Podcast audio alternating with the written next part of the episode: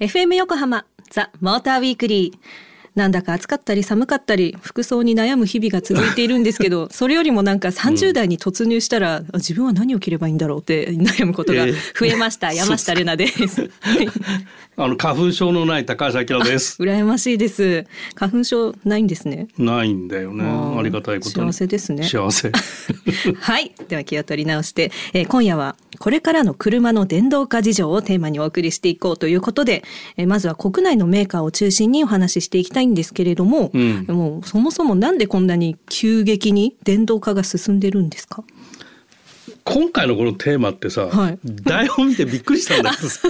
難しくないかっていうめちゃめちゃ勉強したけどだ分かんなかったこと多かったです。いやこれやっぱさ政府の政策も関わってくるから、うん、簡単な話じゃないんだけど、はい、まあ、なんで急速に電動化進んでるかっていうと、まあ、当然よくみんな耳にしてる CO2 の問題だよね、はい。うん、その低炭素社会に向けてっていう動きが加速していると。うん、でそのために各国がね後押しをしてるっていうのがあって特にヨーロッパさっきオープニングで言ってたノルウェーが87%電動車だっていうのは、もう国がね強烈な補助金出してるの。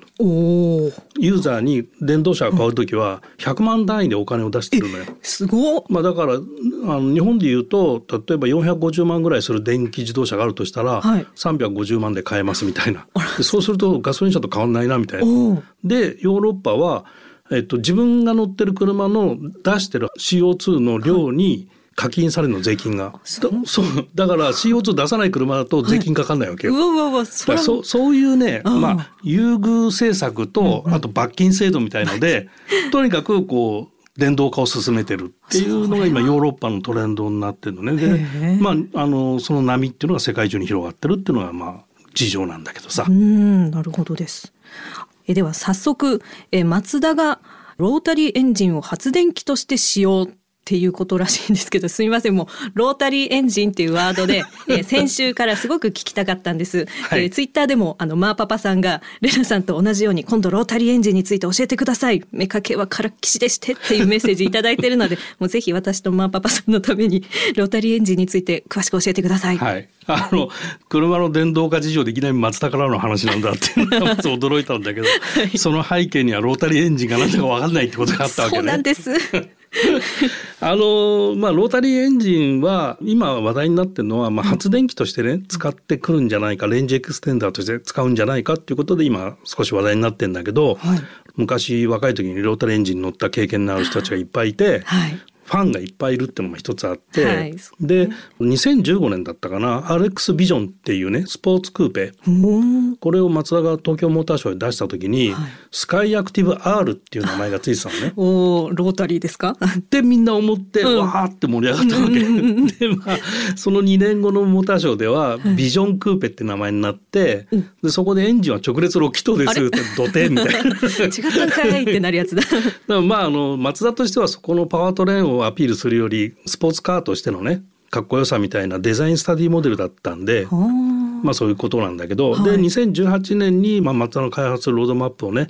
まあ、2030年には電動化を100%達成しますみたいなことを言ってるんで、はい、まあ単純にロータリーエンジンだけのものはないかなっていうところでだけどなんか開発してるでしょっていうところ。うんなのね。はい、で発電機としてねロータリーエンジン使おうっていうのはもうすごい昔からやってて実はね2013年にデミオに、その range extender でロータリーエンジン使ったの俺乗ってるのね試作車に。うん、ええ。ー、試作。試作エンジンでそれまあワンローターで水平回転するように搭載して、ワンおにぎりが水平に回るんですか？っていうのを乗ってて、はい、まあね松田だからすごくそういう意味では古くからやってると。でもっと古く30年ぐらい前は水素ロータリーとかもやっててそ市販もしたのね、はい、市販って一般人は買えなかったのかな？観光庁に出したんだけど、はい、バイフューエルのエンジンでガソリンと水素両方で走って水素がなくなったらガソリンでも走れるんで、う。ん、航続距離問題ないですよみたいなのをやったんだけど、はい、効率が悪いみたいなところで水素も圧縮しないとダメだねみたいなことになって、うん、で水素圧縮するとめちゃめちゃ電気食うんで。だからまあちょっとそれもみたいなところで、まあそこはちょっと、まああんま話聞かないかなっていうところなんだけど、うん、で、そのロータリーエンジンの話だよね。はい、ありがとうございます。ロータリーエンジンって、まあ普通のエンジンがどういうものかって分かってないと分かりにくいんだけど。そうなんですよね。はい、ピストンとかさ燃焼とかっていうことはどうしても出てくるんだけど、はい、エンジンはさ上下運動、あるいは水平対向だと左右の往復運動、はい、でとにかく往復運動で動いてるものなんだけどね。はい、でエンジンってガソリンに火つけて爆発した力をパワーとして使うっていうのがエンジンじゃん。はい、でそれをどういうふうに爆発させるかっていうのがその往復運動でやってるのが、まあ、いわゆるレシプロエンジンって言われてるもので、はい、それを往復運動じゃなくて回転運動で作ったのがロータリーエンジンっていう構造的にはだから全く違うものなのね。はい、でこれもともとバンケルさんっていう人が発明したエンジンでこれをね実用化したのは世界でマツダだけなのね。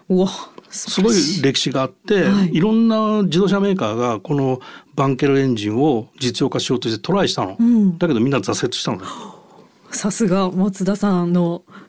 しつこさってまた言っちゃいそうだけど こだわりともうその素晴らしい大好きそういうところ、はい、松田はしつこいとはなんかだんだん定番になりそうだなこの番組の中で。はい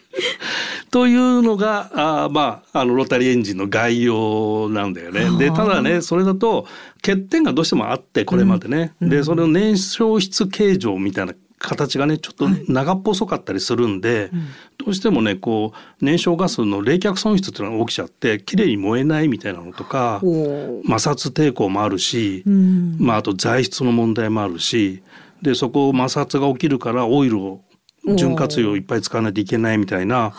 ことがあって、デメリットもちょっとあると。うん、だまあ燃費が悪いっていうのがね結果的になっていっちゃうわけねそういう。うん、だまあ今そこのレシプロと同じように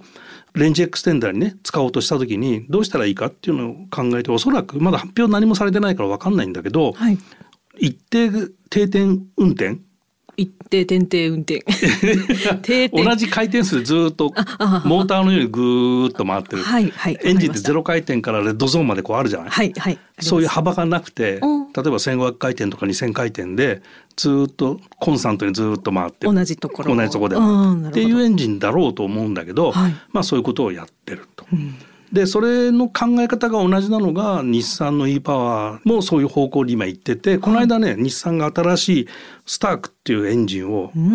発表して、これ熱効率50%を実現する新燃料コンセプトエンジンっていうことであの先月21日から2月の21日、はい、あの発表したばかりの発電専用エンジン。おまた発電専用。そうだからそのロータリーもそうなんだけど、まあ、ベースはだからさモーターで走る車を作ろうとしてるわけよ。はいはい、で、ね、それの電力をどうやって稼ぐかっていうのをエンジンでやりましょうっていうことね。でそれにロータリーを使ったりこのスタークを使ったりっていうことで、うん、まあ、日産はこの、まあ、レシプロタイプのやつで3気筒で1.5リッターったかな。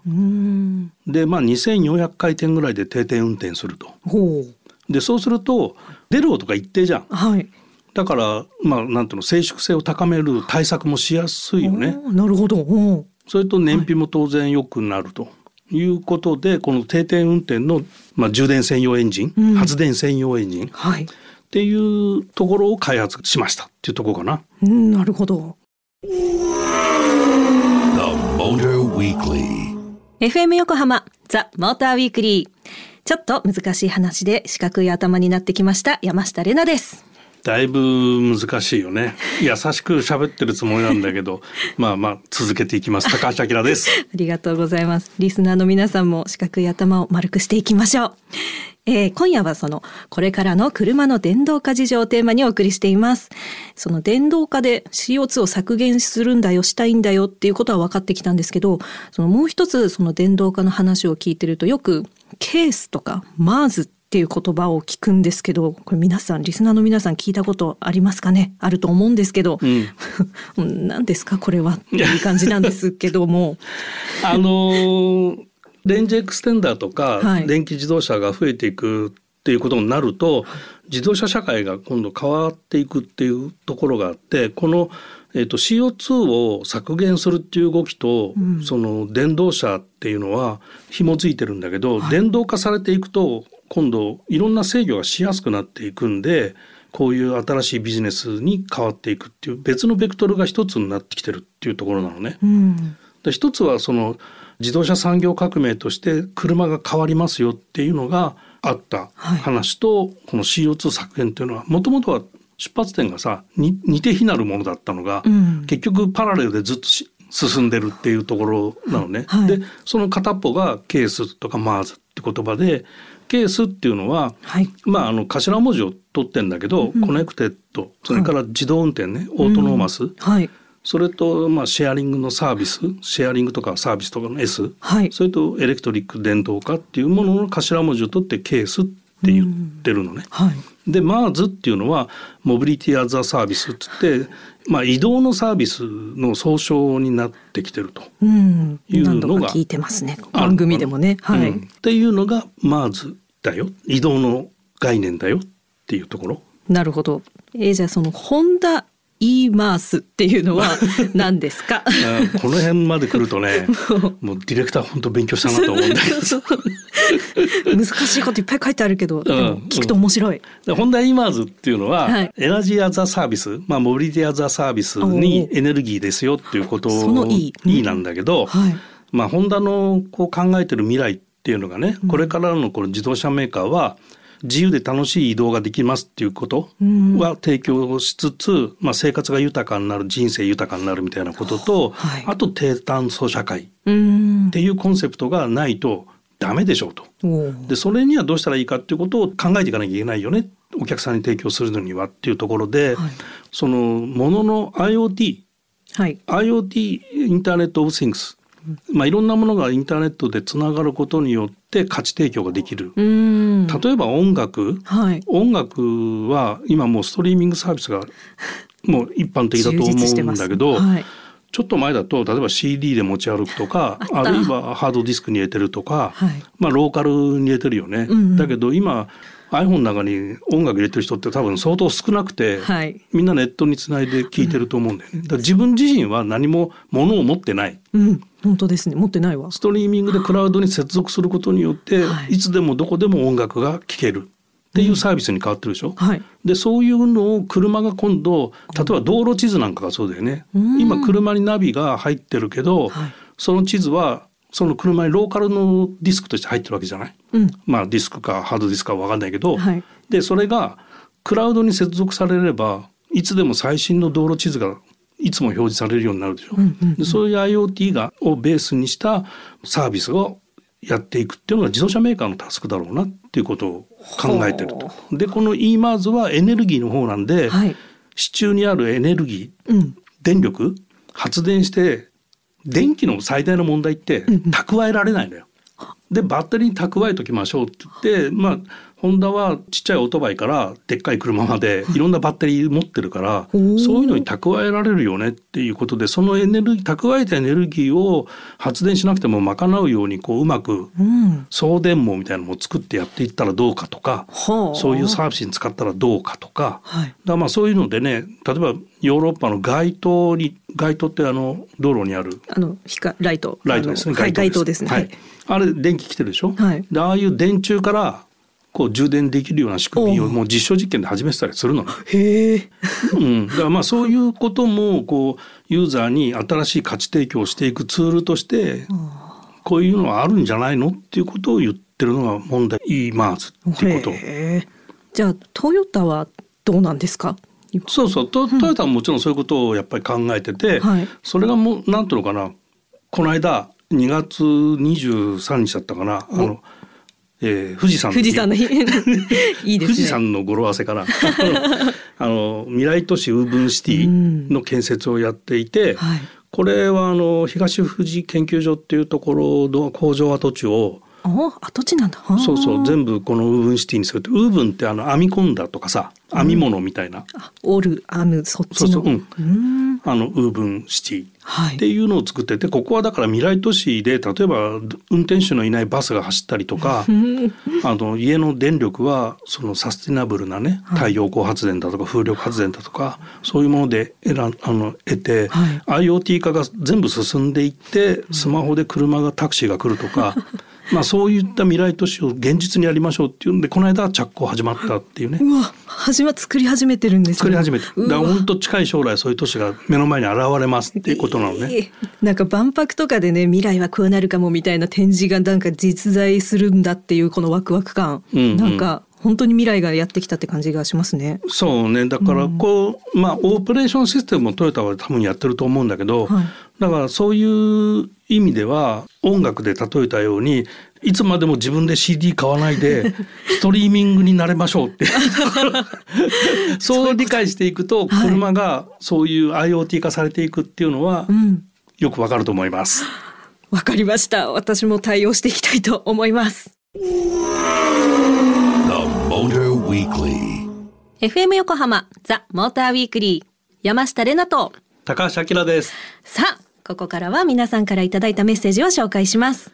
えー、ラジオネーム、沖のウミガメさん。ありがとうございます。ありがとうございます。あきらさん、れなちゃん、こんばんは。こんばんは。こんばんは。いつも楽しく聞いてます。ありがとうございます。ありがとうございます。えー、早速、二人に質問なのですが、はい、ドライブに出かける際は、目的地を決めて、あらかじめルートを決めておく派ですか？それとも、気の向くまま気になったところへどんどん進んでいくタイプですか、うん、えー、私は目的地を決めないタイプで、知らない道を開拓していき、知っている場所につながった時の感覚が好きで、普段からドライブは行き当たりばったりで楽しんでいます。なるほど。テレワークの増えた今、こっそり運転することが増えたので、思い切って質問しちゃいました。答えていただけると嬉しいです。とのことでした。ありがとうございます。